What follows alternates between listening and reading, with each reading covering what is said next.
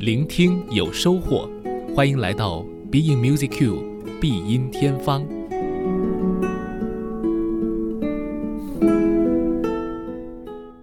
Being Music Q，我是顾超。最近呢，在上海金桥碧云美术馆正在进行当中的是《你的童年，我的记忆》这样一个特别的策划展览。那前几天呢，我正好也是去了现场，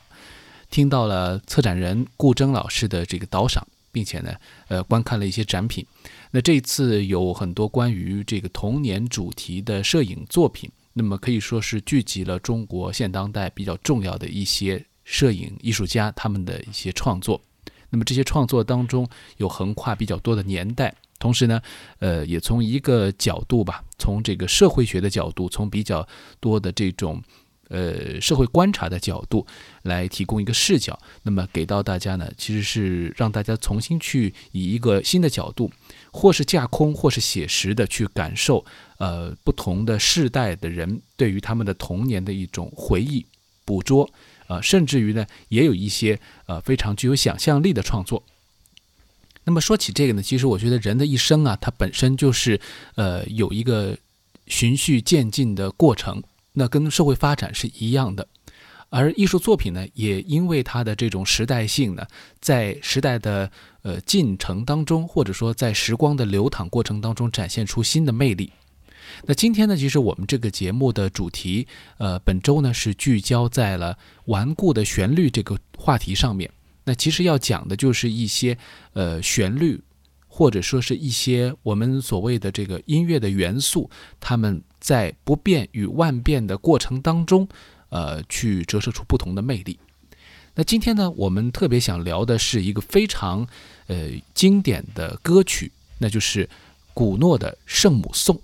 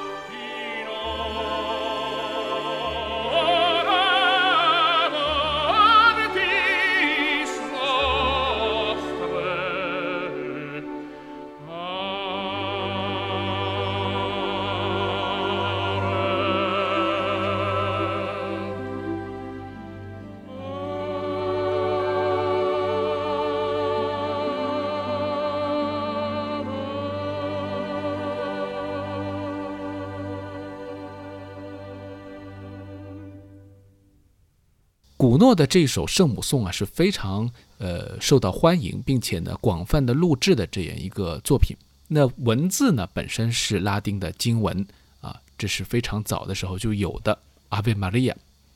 但是曲调呢其实是由法国的作曲家古诺来创作的。之所以说有意思呢，是因为这当中还有一个来源，就是这首曲子的伴奏的音型基本呢是来自于巴赫的作品。那这是一个跨越国界、跨越时代的这么一个对话。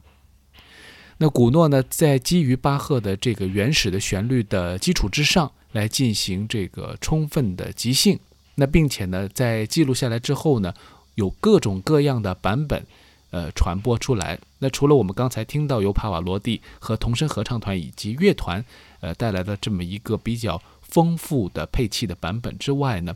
历史上还有很多经典的版本还原了古诺最初创作时候的这种比较朴素的状态。其实古诺在写这首曲子的时候呢，就把它设置为有歌词版和无歌词的版本。当时呢，就有很多器乐演奏家。以钢琴伴奏的形式啊，一起来合作，那完成这部作品。那比如说，在呃十九世纪中期的时候，就有小提琴、大提琴和钢琴，或者是和管风琴一起来协作完成演奏。那接下来呢，呃，我想为大家推荐的这个是来自傅尼耶演奏的大提琴的版本，可以更清晰地听到原始的两个声部。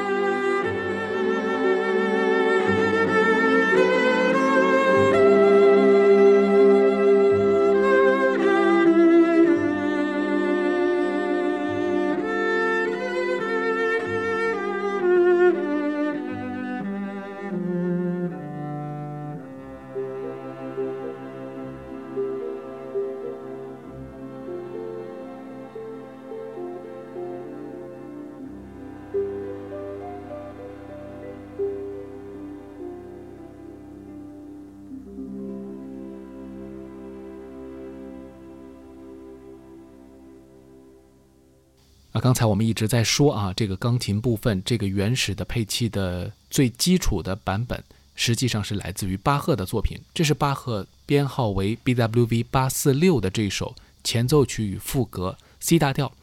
来自于他非常著名的平均律键盘乐曲集。那么一说到平均律啊，大家都可能会有这个印象啊，这是巴赫一部最有名的键盘乐的作品。那么当时呢，是为一些早期的键盘，像羽管键琴啊、大键琴来写的。那么后来呢，有很多钢琴家也演奏。那这个作品其实本身最著名的一个片段就是这个 C 大调的前奏曲。那么这首前奏曲呢，呃，经过现代很多钢琴家的演绎，也成为了广受欢迎的一个曲目。那没想到呢，它呢几乎就成为了古诺的这个圣母颂的灵感来源。那我们先来听一听这个钢琴版。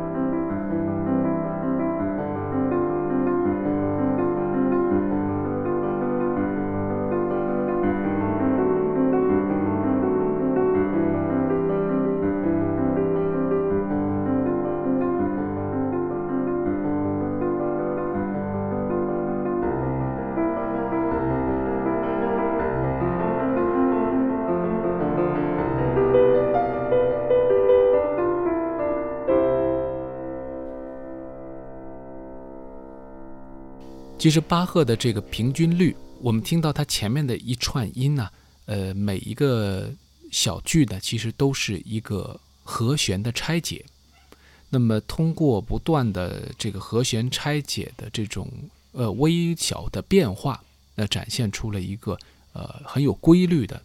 也就是说很有我们说可以说很有科技感的，但同时呢又是非常有这个音乐之美的啊这样一个曲子。那正是因为这是一个拆解的和弦的这样一个编织啊，古诺呢也以这个为基础，在这个和弦的基础上寻找到了旋律的元素，创作了我们最前面听到的圣母颂。这种跨时代的这个合作啊，为一个既有作品的呃色彩又增加了一层厚度。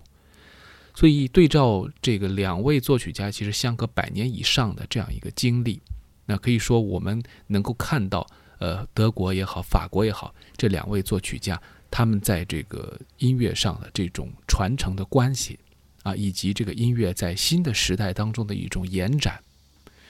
音乐作为一种非常具有直接性的、直接进入到人的耳朵当中去接受的这样一种，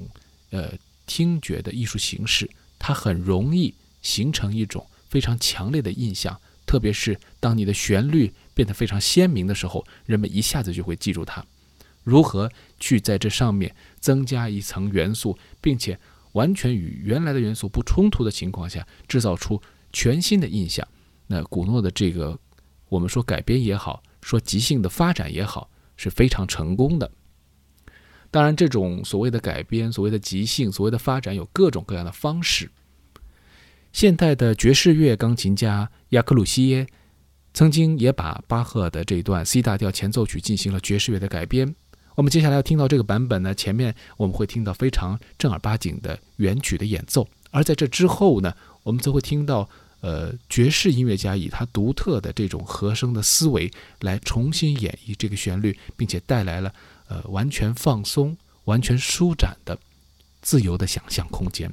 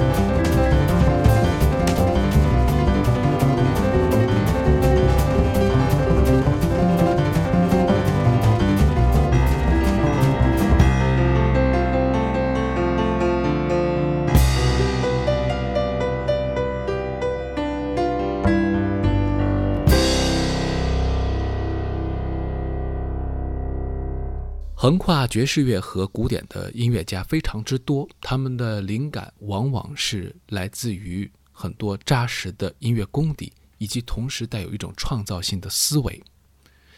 Bobby McFerrin，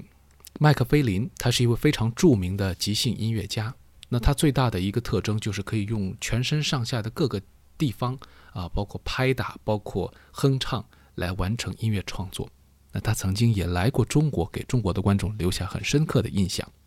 他有一首绝活，就是呃巴赫古诺的这个圣母颂。那他曾经呢，在很多地方的公众表演当中，都与观众进行互动，让观众们唱出他们非常熟悉的古诺的圣母颂旋律。而他自己一个人呢，则是把巴赫的这个我们前面说的分解和弦给他唱出来，那么和下面的观众呢，形成一种非常唯美的互动。我觉得这个时候啊，你能感觉到一场音乐会的表演，从一个简单的“你来唱，我来听”，变成了大家一起互动、一起演唱、追寻内心共鸣的这样一个过程。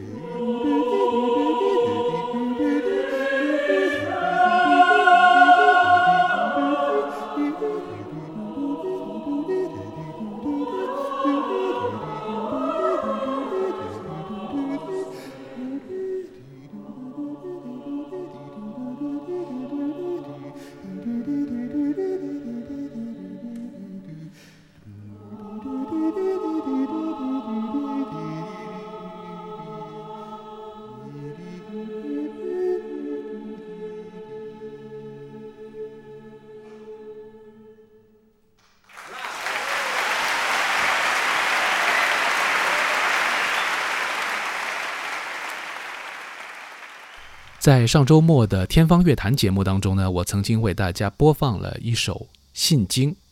这首帕特的作品。但当时呢，我没有用语言去介绍它。那今天呢，我们最后就来讲讲这个作品。阿沃帕特在一九六八年的时候写作了这首《信经》。这位爱沙尼亚的作曲家呢，呃，有着非常强烈的宗教信仰，同时呢，他也希望把自己的这种。信仰以及对于音乐观念的不断的革新，注入到他的作品当中去。还是一个学生身份的这样一位作曲家，帕特呢，当时在一九六八年的时候，就为这部信经加入了巴赫的这首 C 大调前奏曲的元素，并且成为了贯穿始终的一个段落。但让让人震惊的是呢。从这首曲子的一开头，非常平静的由乐队导入这个作品，我们发现之后的这种爆炸式的音响效果，以及一种类似于人的这种发自内心的撕心裂肺的叫喊声，出现在了音乐当中。他把嘈杂声，把那种非常挣扎的啊悲剧性的声音，以最强的戏剧张力加入到了当中去，甚至于呢，他还用到了一些错乱的节奏，让整个音乐显得秩序有所混乱。我们常常觉得说音乐是唯美的，巴赫的音乐往往是唯美的、不变的、永恒的，或者我们用今天的话来说是顽固的。但是帕特正好用了另外一种方式来解读音乐，而这种方式与当时他所处的社会环境和整个历史大潮当中他所能感知到的这种时代的变迁有着非常大的关联。他希望能够用音乐来。真正的道出这个世界究竟发生了什么样的变化，因此也成为了他个人音乐创作历史上非常重要的作品。因为在那个之前，帕特执迷于用非常现代的、不和谐的、完全没有办法被普通观众所接纳的十二音体系来创作，而从信经开始，他接纳了旋律，但同时重塑了旋律有规律的音乐和。那些现代音乐创作理念之间的关系，